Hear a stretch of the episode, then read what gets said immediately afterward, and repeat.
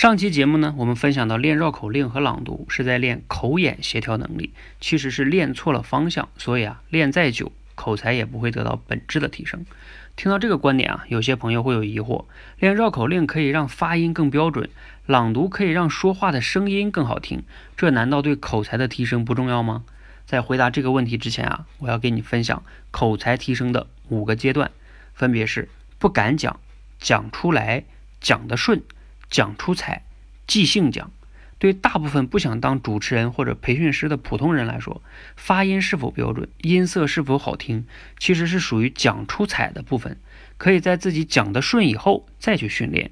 否则啊，你可能会花了很多时间去练绕口令和朗读，但当你在公司开会发言时，还是恐惧无法流利表达时，那岂不是就像你练了很多优美的跑步姿势，最终啊却发现自己连路都走不稳一样？